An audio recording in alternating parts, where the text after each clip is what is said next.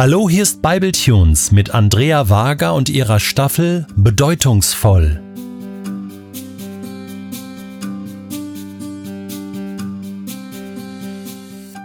Ich besitze zwei Tassen mit einem Spruch zum Thema Geduld, aus denen ich regelmäßig trinke. Aber die scheinen überhaupt nichts zu nützen. Warten ist einfach nicht mein Ding. Als unsere Kinder klein waren, war es super schwer, sie Geduld zu lernen. Wenn sie etwas wollten, dann wollten sie es jetzt.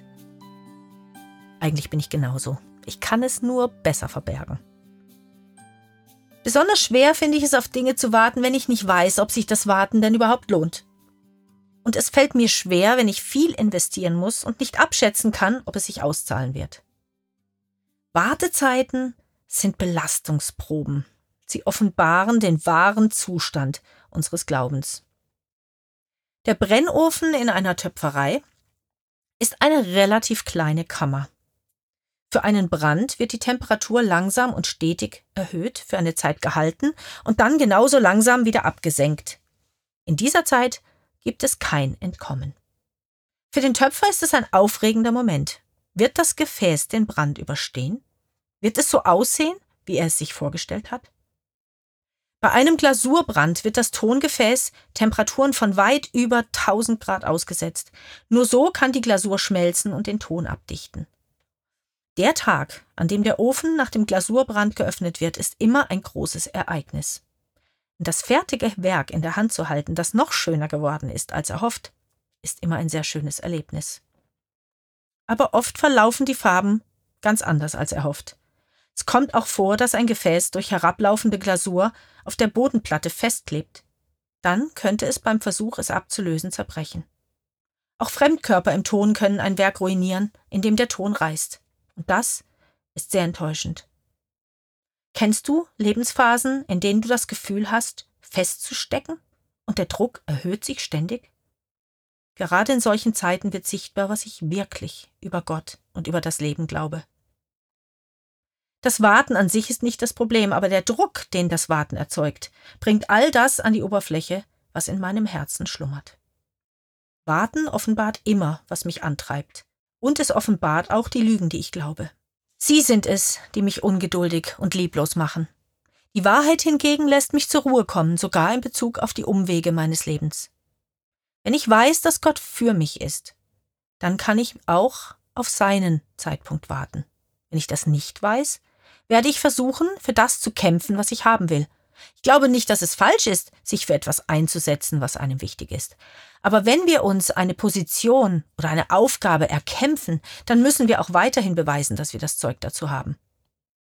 Warten ist der ultimative Test. Es offenbart unausweichlich, was in mir steckt. Deshalb gilt, genau wie beim Schmerz, die Gefühle, die ich beim Warten empfinde, wahrzunehmen. König David war einer, der das Warten gewohnt war. Und auch der Apostel Saulus, den wir als Paulus kennen, verbrachte viele Jahre in seiner Heimat in Tarsus, bevor Gott Türen für seine Berufung öffnete. Keiner von uns wartet gerne, und doch sind die Jahre des Wartens oft eine Vorbereitung auf das, was Gott mit unserem Leben tun möchte. Kann ich Gott vertrauen? Denn darum geht es. Gott wünscht sich unser Vertrauen. Wir haben so viel über den Vater im Himmel gehört. In dieser Episode möchte ich uns daran erinnern, dass wir das Herz Gottes am besten verstehen, wenn wir auf Jesus am Kreuz schauen. Er war ohne Sünde.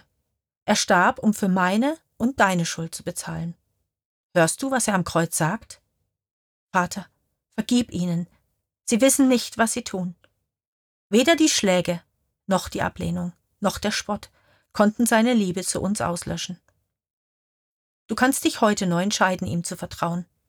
Er hat gute Gedanken für dein Leben und er ist immer an deiner Seite. Er lädt dich ein, ihm zu vertrauen, ganz gleich, worum es geht. Ob du auf einen Partner wartest oder eine Gelegenheit, deine Gaben zu leben. Ob du auf Versöhnung wartest oder auf Gesundheit.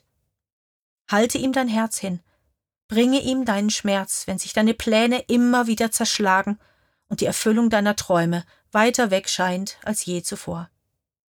Sei ehrlich mit ihm, erlaube ihm aufzudecken, wo dein Herz heil werden muss, und nimm seine Hilfe an. Vielleicht ist Geduld und Vertrauen ein und dasselbe. Ich habe mein Leben in die Hand des Meistertöpfers gelegt. Darum ist jeder Bereich meines Lebens Teil dessen, was er in mir tut, auch das Warten. Das Bild vom Töpfer erinnert mich daran, dass auch der Meistertöpfer geduldig mit uns ist. Er lässt uns Zeit zu wachsen und das Vertrauen zu lernen. Nehme dir heute noch einmal einen Moment Zeit. Worauf wartest du schon? Viel zu lange. Und was macht das mit dir? Was fühlst du? Was offenbaren dir diese Gefühle über deine Motivation? Was offenbaren sie über deinen Glauben? Wir können nur vertrauen, wenn wir das Wesen einer Person kennen. Siehst du die ausgebreiteten Arme Jesu am Kreuz? Ihm kannst du vertrauen. Willst du?